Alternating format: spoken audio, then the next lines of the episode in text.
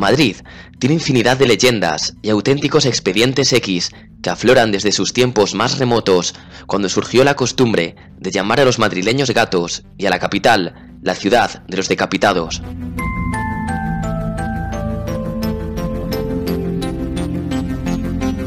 Al pasear por sus callejuelas, podemos toparnos con rincones que poseen un halo maldito, palacios que albergan historias inquietantes, leyendas de apariciones espectrales, enclaves en los que se han obtenido psicofonías y parques donde los viandantes descubren criaturas elementales.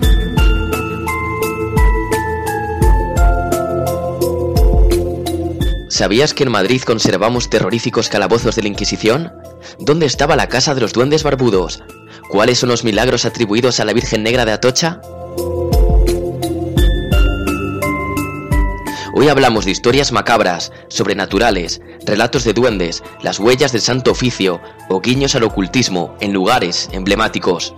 Hoy nos visita Álvaro Martín Pérez, licenciado en Comunicación Audiovisual y director del programa de Onda Madrid, Ecos de lo Remoto, investigador de fenómenos anómalos y coordinador de la Sociedad Española de Parapsicología. Viaja con nosotros al Madrid Ignoto, Enigmas y Misterios de Madrid.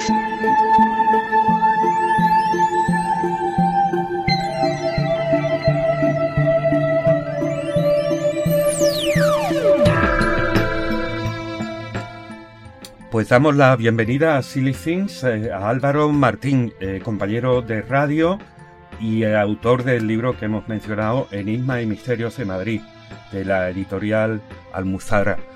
Álvaro, usted, todo un honor tenerte con nosotros aquí en Radio Edenex, donde escuchamos, por cierto, ecos de los remotos varias veces en semana. Bueno, un absoluto placer muchas gracias por invitarme a tu espacio y la verdad es que estar en Edenex y formar parte de ese proyecto, de esa radio del misterio, es un privilegio, un honor y como oyente, que tengo por el móvil siempre a mano Edenex, pues es un placer. Así que nada, aquí para charlar contigo de lo que tú quieras. Un honor tenerte a ti, no solo como invitado, sino como oyente de Radio Edenex. Genial. Tú comenzaste, yo te comencé a escuchar cuando hacía un programa eh, cuyo título es, un poco curioso. Eh, creo que era un magazine y dentro de él tenía incluida una sección tú, ¿no? Y se llamaba el magazine El Momento Inútil. ¿Qué, supuso para ti? ¿Qué supuso para ti empezar en ese programa?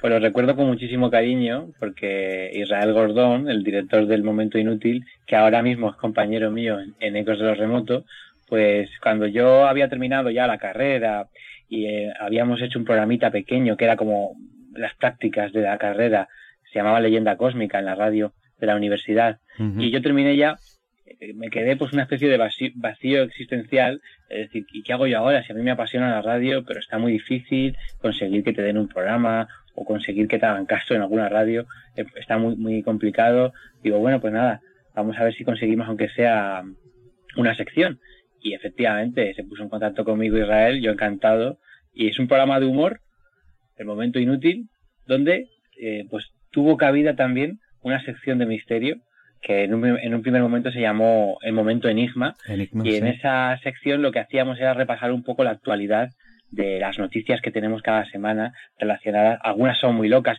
y son para, para hacer humor de ellas realmente, porque son eh, absolutos montajes de ovnis, de fantasmas y demás, pero otras son bien interesantes y muy serias y hemos mezclado un poco los dos ingredientes porque nos hemos dado cuenta también que en el mundo del misterio pues ya está bien de señores con corbatas, rigidez, no, pues también eh, te da pie a poner un poco de humor a veces y es lo que es como surge esa sección y la, recuerdo con mucho cariño. Hoy en día ya ha mutado, seguimos estando en el momento inútil, pero eh, la sección se llama Ecos de lo remoto micro y lo que hacemos un poco es comentar anécdotas y curiosidades del programa de Ecos y también lo que se nos va surgiendo por delante. O sea, es una sección freestyle.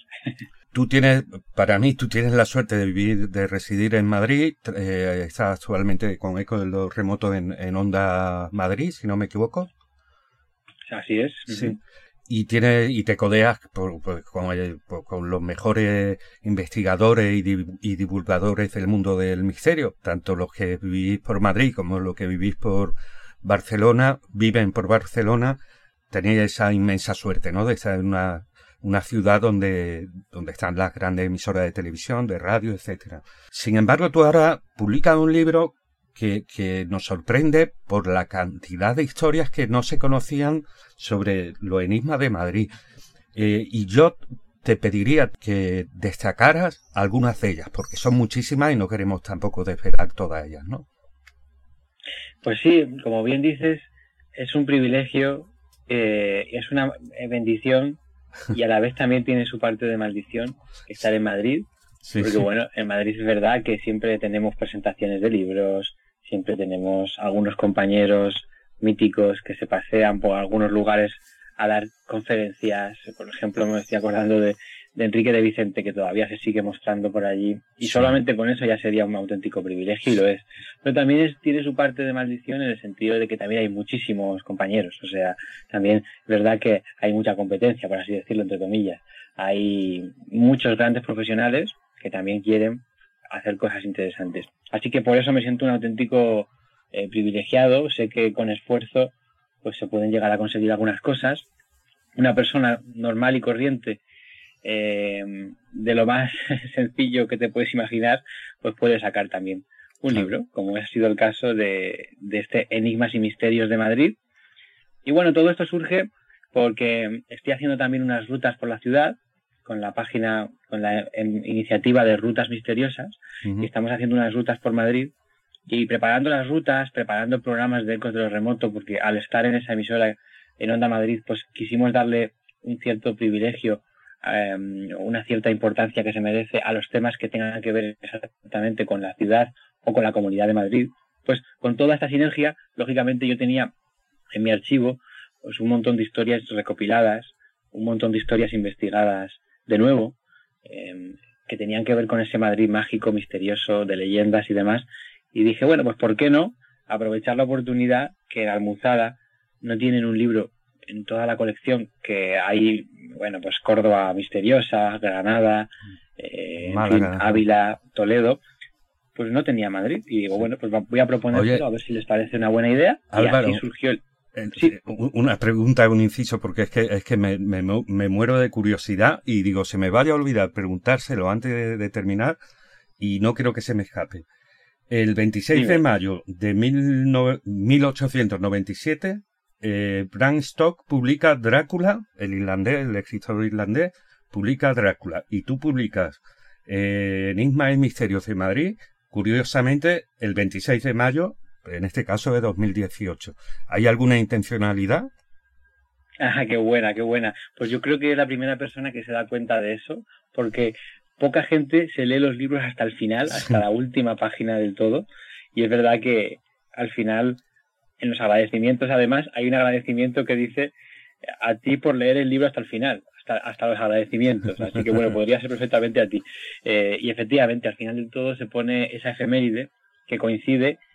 Fue una casualidad, pero de estas casualidades que piensas, a ver si no va a ser tan casualidad. Mm. Y fue algo, pues un guiño del destino, por así decirlo, que Bram Stoker, grandísimo literato, todos conocemos su obra Drácula, adaptada al cine en varias ocasiones, pues publicó ese libro un 26 de mayo y un 26 de mayo surge Enigmas y Misterios de Madrid. No se buscó, simplemente eh, nos pusimos a mirar en Internet porque a mi editora le gustaba cerrar los libros siempre con una efeméride que tuviera que ver con la fecha de publicación a Ángeles de Almuzada y de, de Arcoprés, pues buscamos y yo dije, jope, no, encuentro nada interesante. Eh, salía que el Real Madrid había ganado una Copa de Europa, salían cosas así y digo, no encuentro nada. Ya casi me había rendido y finalmente, pues de carambola encontré que Bram Stoker había publicado Drácula un 26 de mayo y me hizo tantísima ilusión que dije, bueno, esto hay que meterlo como sea. Aunque pues no había espacio en un principio, se,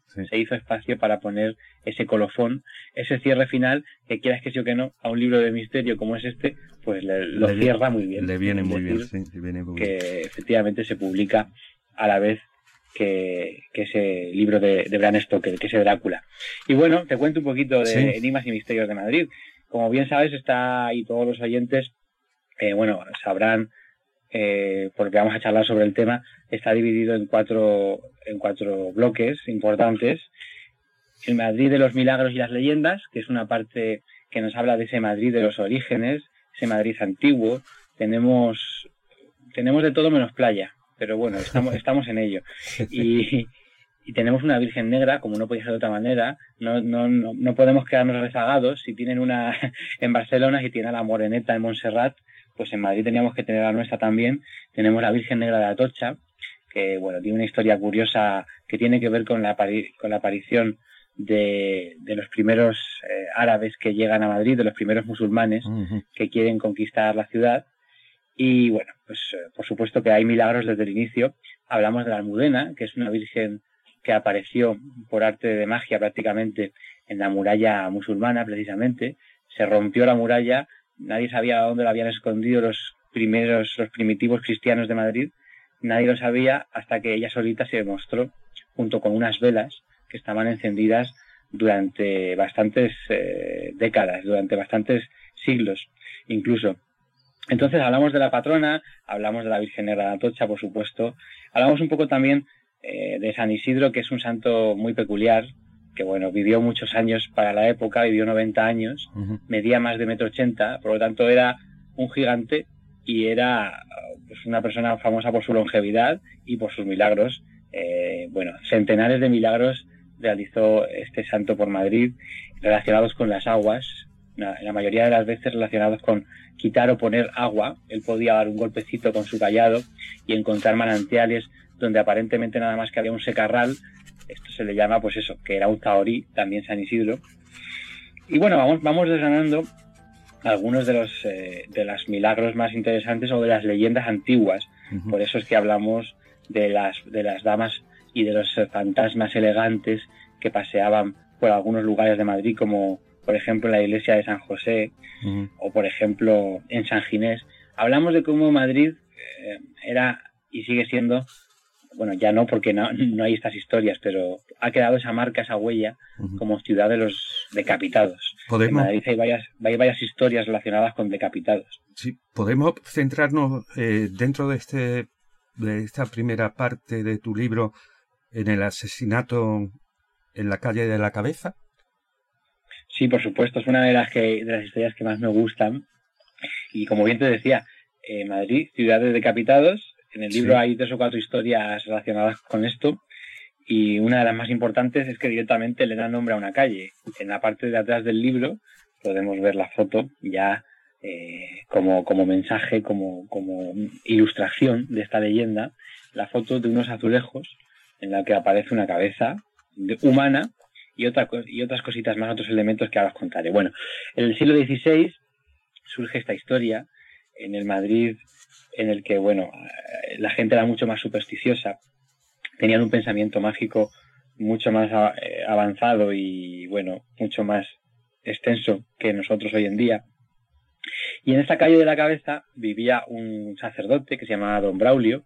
Este Don Braulio le gustaba mucho em, ayudar a los demás, él tenía mucho dinero porque lo había heredado de su familia, pero en lugar de utilizarlo para vivir súper bien, lo que hizo fue poquito a poco ahorrar porque quería construir un hospicio en esta zona para los más necesitados. Además, en lugar de contratarse un mayordomo que hubiera estudiado pues modales, servidumbre, protocolo, lo que hizo fue coger a un muchacho de la calle, se llamaba Cristóbal, estaba en una situación prácticamente de marginalidad, eh, muy pobre, le gustaba frecuentar muy malas compañías en, la, en, esa época de criminales y de prostitutas, pues este Cristóbal le enseña a, le enseña a leer, este don Braulio, le enseña un poquito, sí, a escribir, a ser un poco, a tener unos valores y demás, pero no consigue hacer de él una, una persona mejor. Porque su sueño, el sueño de este Cristóbal, de este chavalín de la calle, era precisamente conseguir mucho dinero lo más rápido posible y vivir súper bien. Entonces, como había un conflicto de intereses, pues resulta que un día tenía que ir a dar misa a este don Braulio y no pudo acudir. Resulta que se retrasaba y mandaron un monaguillo a su casa, abrió la puerta y se encontró con que estaba en el suelo tendido el cuerpo de este sacerdote en un charco de sangre con la cabeza separada del cuerpo. Y por supuesto, el baúl donde guardaba sus monedas estaba completamente vacío ni rastro de Cristóbal, pasan los años en Madrid, nadie consigue dar con este hombre. eh, se queda como un misterio sin resolver y pasan, pues dicen que hasta 10 años, cuando vuelve a la villa un hombre eh, que viene de Lisboa, que está muy bien vestido, con aire de señorito, y que se compra una casa por el centro de Madrid, precisamente para celebrar que había encontrado un piso muy bueno y con, y con una buena oferta, pues se va al rastro, se compra una cabeza de carnero para que se la guisen y se la, el carnicero se la envuelve en papel y, el, y este hombre misterioso se la mete debajo de la capa. Está ya circulando este, este hombre eh, por la calle de la cabeza cuando un alguacil le da el alto y le dice que a ver si le puede enseñar lo que lleva debajo de la capa porque ve que hay algo que le está goteando, un líquido rojizo. Este hombre, que ya podéis imaginaros todos que era Cristóbal, pues eh, se, se, abre la capa, desenvuelve la cabeza de carnero, pero este aquí, que aquí surge el misterio, la cabeza de carnero había tomado mágicamente, de forma sobrenatural, la forma y aspecto de la cabeza de este don Braulio, que era que él había asesinado. Bueno, pues el, alguacil recordaba este crimen, ipso facto detiene a este Cristóbal, finalmente es juzgado, es ajusticiado en la Plaza Mayor, le ahorcan, y en ese momento en el que él muere, el criminal muere, la cabeza que tenía forma de humano vuelve a tomar su forma original de cabeza de carnero. Parece ser que este don Braulio, de alguna manera, desde el más allá, de forma sobrenatural, hizo que la cabeza cambiara para inculpar a este hombre. Pues el caso es que con esta leyenda surge el nombre de la calle de la cabeza y podéis ver la fotografía en el libro de una cabeza encima de una bandeja. Ahí podréis conocer a este don Braulio.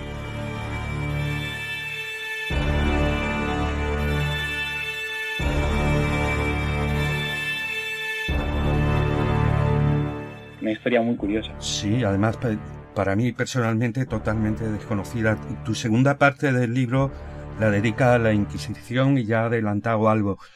Eh, siempre que visitamos Madrid paseamos por la por la Plaza Mayor y parece ser que allí se realizaron autos de fe, ¿no? Así es, eh, parece que Madrid, eh, cuando sobre todo incluso los propios madrileños estamos paseando por los lugares más emblemáticos, más antiguos, bueno, nos fijamos qué bonitas son las calles empedradas, los edificios del Madrid de los Austrias, con, con esos tejados en punta de color oscuro, se llaman chapiteles. Bueno, nos fijamos en las curiosidades, pero tampoco reparamos demasiado en por dónde estamos pasando y cuál era su historia anterior. Ni siquiera eh, somos conscientes de que este lugar tan animado, que nace a principios del siglo XVII, como es la Plaza Mayor, pues tiene una historia eh, muy oscura, muy macabra y relacionada con la muerte. Em, podríamos decir que esas piedras de la Plaza Mayor están bañadas en sangre.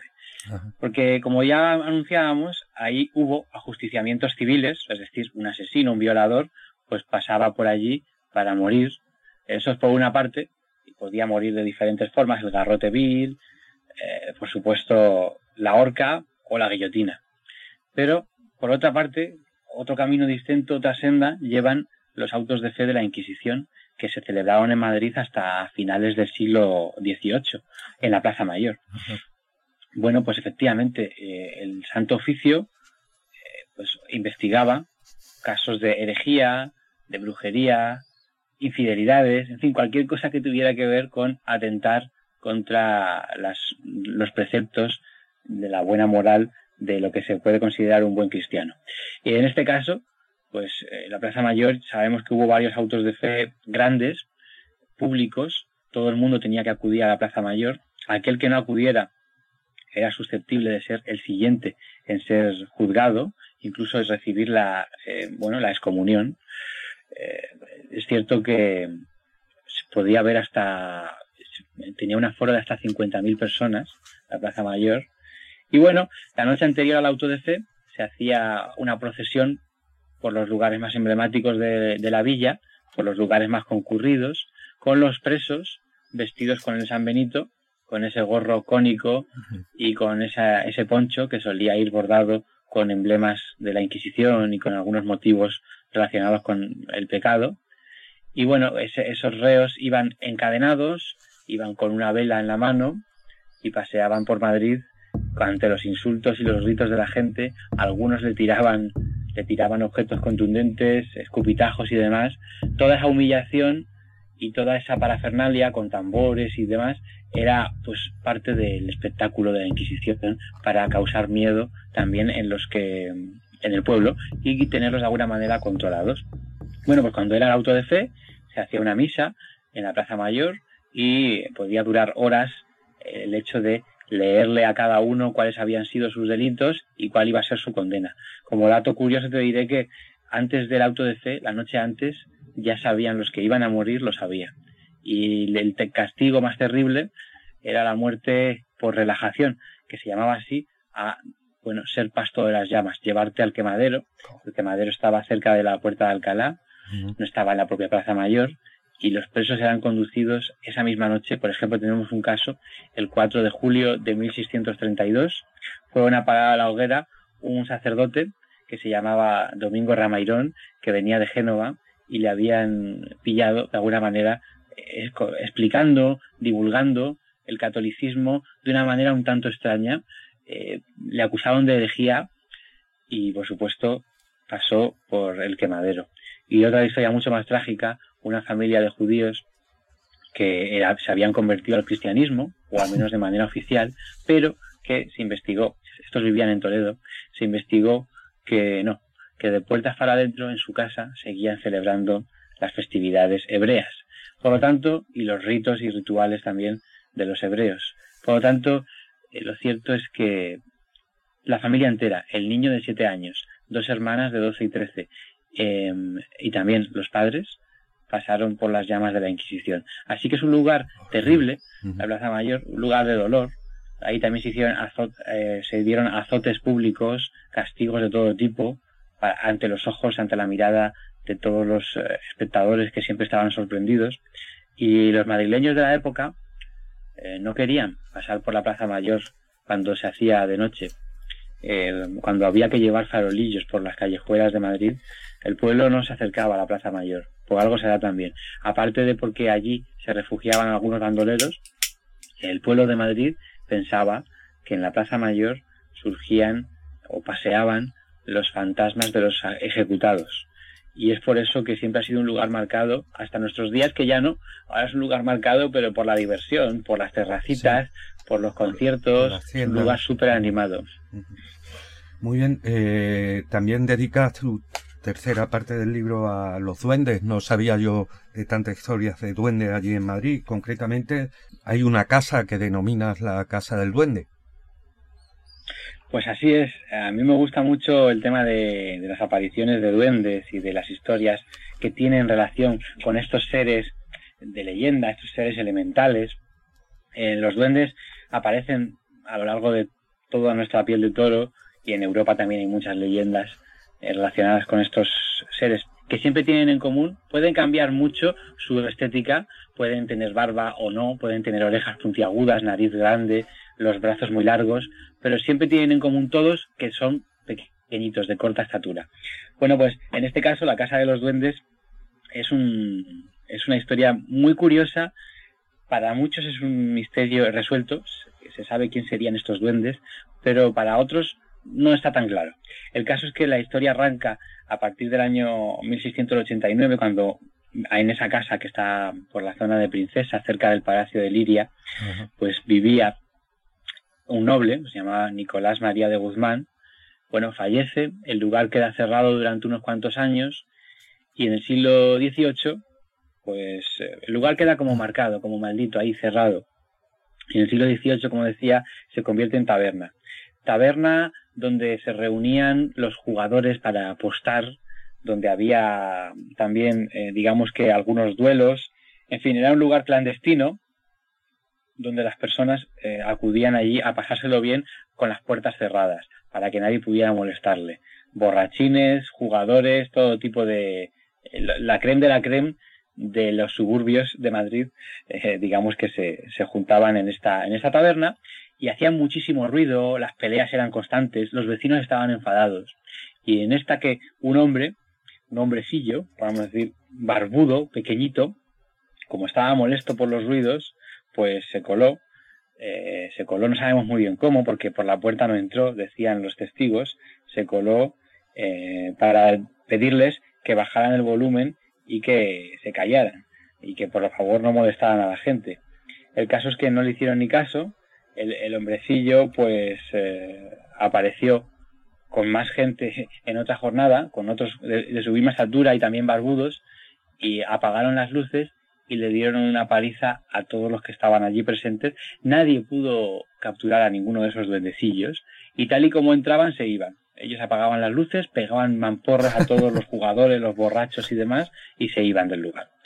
Así pasó que incluso llegaban a poner guardias en la puerta, pero nunca consiguieron dar con ellos. Hubo varios eh, finalmente eh, hubo un episodio en el que efectivamente entran en tromba hasta 20 se dice, 20 enanos o duendes y tal es la paliza y tal es el susto que les meten a los jugadores, a los bravucones que allí estaban, que finalmente salen todos corriendo, la taberna acaba cerrando por estas, por estas visitas inesperadas de estos hombres, hombrecillos que tenían muy mala leche, queda cerrada y va cambiando de dueños y eh, al final estos duendes cambian su carácter y se vuelven, eh, bueno, ayudantes, o sea, siempre que alguno de los siguientes dueños de la casa quería algún objeto, quería algún favor, los duendes aparecían también como por arte de magia, no sabían de dónde habían salido y les daban lo que necesitaran. Pues una, una, una condesa, una marquesa, perdón, que estuvo viviendo allí, le trajeron los hombrecillos estos, una estatuilla del niño Jesús y unas cortinas.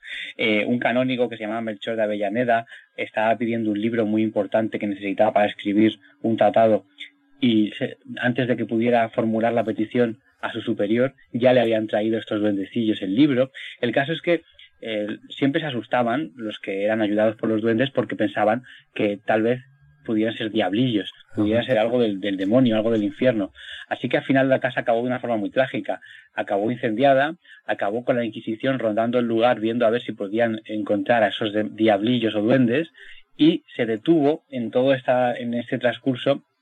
Esto ya estamos hablando de, eh, bueno, el finales del 19, se detuvo a una banda de falsificadores de monedas que vivían en el sótano de la casa.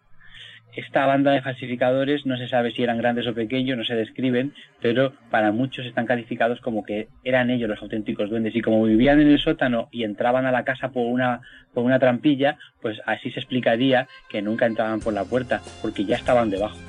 Yo hubiera querido otro final para, para esa historia, pero bueno, si, si tiene explicación. Pues yo no lo tengo claro, ¿eh? Yo, ¿eh? yo, no lo tengo claro ese final, ¿eh? Ah, bien. Lo que pasa es que algunos quieren cerrar los casos de forma muy rápida, pero es verdad que aquí hay fenómenos extraños durante décadas y décadas y décadas, y que sean estos los mismos que causaban los fenómenos extraños al principio, los que pegaban una paliza a los borrachines, me parece un tanto extraño, y además que sobrevivieran al incendio que hay en la casa. Hay flecos, y lo digo en el libro, hay flecos en esta historia que la respuesta de que sean esos seres humanos los duendes no queda tan clara.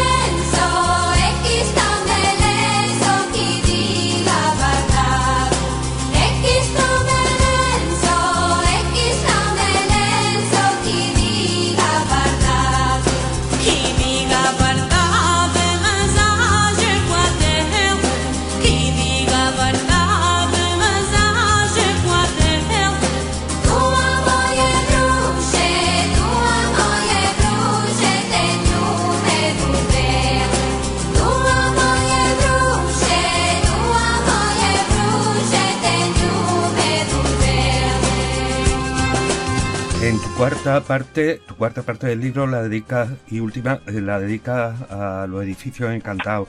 Eh, como no queremos desvelar todos los, lugares que, mencionas en el libro, yo te pediría, si eres tan amable, que nos hablara, si es posible, de los esqueletos que supuestamente os se encontraron en, el, en los cimientos del Reina Sofía. ¿Es así? Pues así es. Efectivamente, como muchos sabrán porque ha salido en, algunos programas de misterio y demás, el Reina Sofía, en lo que hablamos del Madrid misterioso, es un punto clave. y en este capítulo, que es de los edificios encantados de Madrid, no podía faltar.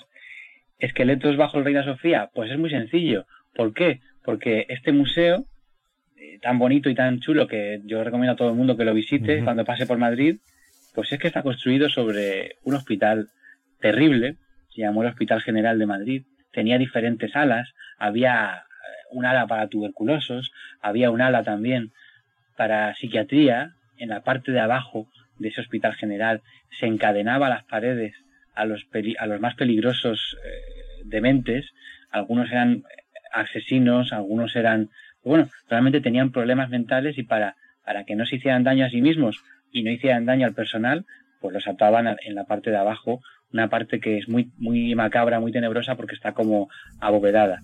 Muchas personas murieron en el lugar y algunos quedaron allí enterrados, emparedados, pero yo creo que de alguna manera esto se debe más bien a cuando se construye en los años 80 el, Reina Sofía, en los años 80 del siglo XX, eh, porque realmente se encontraron varios esqueletos, eh, se encontraron, además, quien apuntó a la ubicación de esos esqueletos emparedados fue nada más y nada menos que Paloma Navarrete, la sensitiva del grupo EPTA, porque por supuesto en Madrid pasa muchas veces y en, muchas partes de España, pero en Madrid especialmente, que cuando ha habido uno de estos edificios encantados, y en el libro también hablo como no del Palacio de Linares, cuando ha habido uno de estos edificios encantados, como los vigilantes de seguridad han tenido miedo, han tenido que pedir la ayuda de estos grupos de investigación. Y el más famoso de la época, lógicamente, era el grupo EPTA.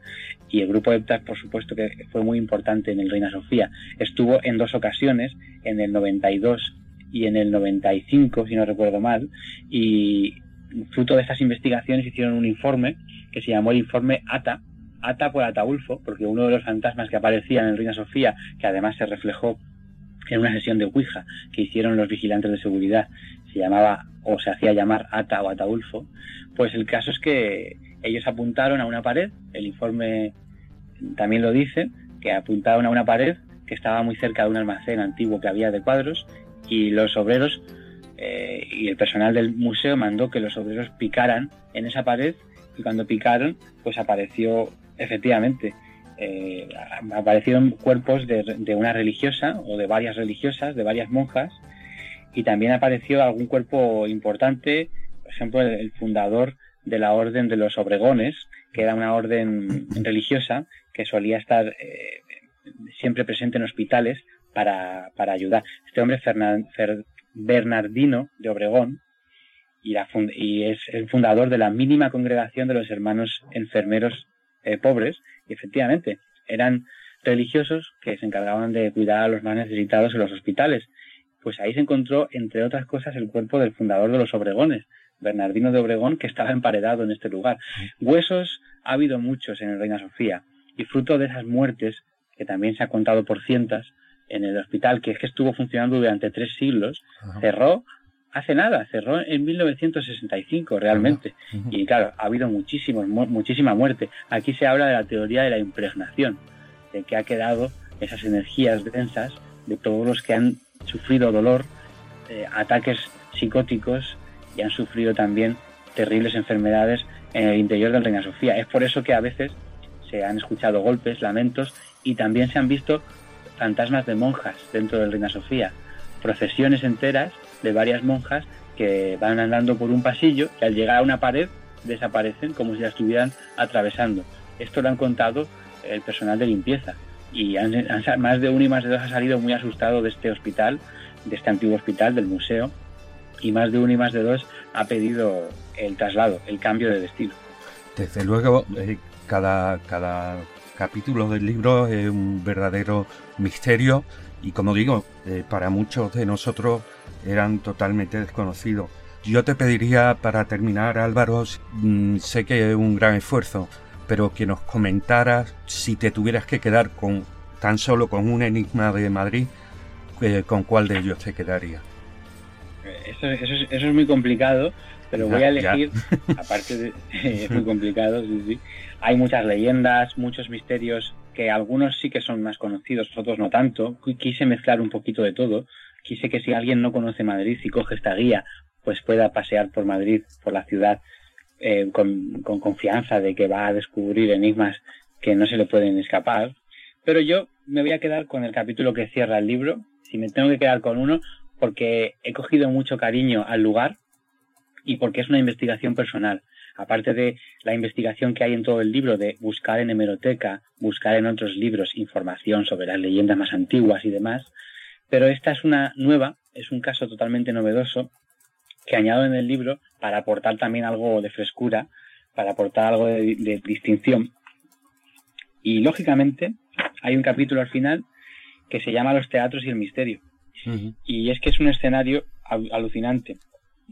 Me he dado cuenta que el teatro, al igual que en otros países, se dice que, por ejemplo, en, en, Escocia, se dice que no hay taberna sin su fantasma, o no hay castillo sin su fantasma, por, por Edimburgo y demás, pues en Madrid no hay teatro que se precie que no tenga algún tipo de actividad paranormal. Hago un pequeño repaso en este, este capítulo sobre los teatros y el misterio, pero me centro y en esto que si tengo que elegir un caso, pues elijo el mío, elijo el que yo he podido investigar en primera persona, eh, yendo al lugar y con permisos de los dueños para poder grabar y demás. El teatro Prosperidad es un punto que tenemos que marcar ya en el Madrid misterioso, que por supuesto todo aquel que venga a Madrid eh, que se ponga en contacto conmigo porque bueno podemos podemos hacer allí eh, investigaciones este teatro que se inaugura en el año 2009 es un teatro pequeñito. Desde que se inaugura, ya los dueños Ángel y Monse tienen sensación de que allí hay presencias, de que allí hay fenómenos extraños, aunque no le dan mucha importancia porque pensaban que sería fruto del estrés y fruto de tener que construir pues ese teatro sobre lo que antes era una carpintería, sea, habría que hacer unas ciertas obras y demás. Y bueno, pues no le dan mucha importancia. Cuando ya se ha terminado el teatro, pues los fenómenos no hacen sino ir aumentando simplemente son, eh, lo que se piensa es que los que están allí, no se sabe muy bien por qué, ni quiénes son, pero los que están por allí, digamos que son buenos, son positivos, no vienen aquí a molestar. De hecho, eh, parece ser que les gustan las obras que se representan en el teatro. Estas entidades, que parece ser que hay una que es femenina, porque hay gente que ha visto una mujer por allí, otra parece ser que es masculina, un hombre eh, alto, un hombre que se describe como sin pelo, y un hombre que a veces se ha visto sentado en las primeras filas, pero que después ha desaparecido, lógicamente. Em, pues las entidades, y también hay una que sería pequeñita, parece ser que un niño, o quién sabe si ya especulando mucho, un duende. no perdamos esto de vista, porque hay quien ha visto una sombra, pero como, como una especie de orejillas puntiagudas que pasea por los asientos del Teatro Prosperidad. El caso es que es posible que allí haya algún tipo de, de vórtice telúrico, algún tipo de vórtice que facilita la aparición de estas entidades. Porque realmente muertes extrañas en el teatro desde 2009 no ha habido ninguna, ni extrañas ni no extrañas. Nadie ha fallecido entre sus muros. Pero sí que a lo mejor cuando fue eh, cuando fue carpintería es posible que hubo alguna muerte fruto de algún accidente laboral. Pero el caso es que eso no explica las múltiples presencias, las cortinas que se mueven solas, pero de una manera antinatural, como si alguien las estuviera empujando con la mano, no un vaivén fruto del aire. Eh, por ejemplo, hay una cosa muy curiosa que eh, cuando un actor o actriz o un músico está encima del escenario, a veces siente como una mano invisible le toca un hombro, y eso me lo ha contado a mí eh, una persona eh, que, le pasó y que además esa persona no conocía la historia del teatro, que le da más valor a su testimonio, porque si no conocía que a otras personas le han tocado el hombro y dice, era un pianista, que dijo, mira, pues durante la primera y, antes de tocar la segunda canción, em, sentí como que alguien me tocaba por detrás el hombro y me como diciéndome, venga, ánimo, no te pongas nervioso. Y el caso es que no había nadie detrás de este hombre. Yo estaba entre el público y lógicamente vi como no había absolutamente nadie. Ah. Me lo contó después de su actuación, pero me lo contó con total naturalidad porque no lo vio como algo negativo.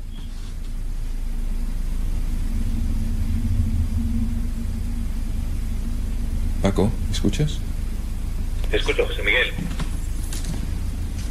Vamos a ver. Hay pasos al otro lado del escenario. Cambio.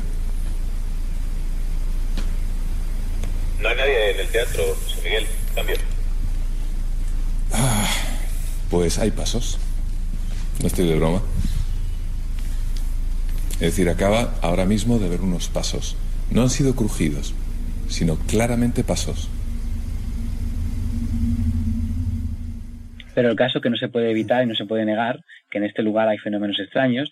Este, este mismo año, en febrero de 2018, estuvo el grupo EPTA, del que ya hemos hablado, estuvo Paloma Navarrete, Aldo Linares, estuvo Sol Blanco Soler, Piedad, en todos los miembros del grupo allí. Y eh, bueno, hicieron una sesión de, de, contacto mediúnico y efectivamente allí apareció, eh, apareció un hombre llamado Juan Manuel, un hombre que parece ser que estaba un poco confuso, que no sabía que había muerto, pero que le gustaba ver las obras del teatro. Claro, le hicieron darse cuenta de que siempre tenía la misma ropa, que no pagaba por su entrada, pequeñas cositas que a él, a esta entidad le hicieron recapacitar y pensar que efectivamente estaba muerto y que ese no era su lugar. Así que le invitaron a marcharse hacia el otro lado y es una historia muy bonita que se cuenta que se cuenta a lo largo del libro y por si me tengo que quedar con algún caso, pues por cariño y por ser un lugar donde cantado sinfonías y ha habido de todo, me quedo con este, con el Teatro Prosperidad. Álvaro Martín, enhorabuena por este libro Enigma y Misterios de Madrid.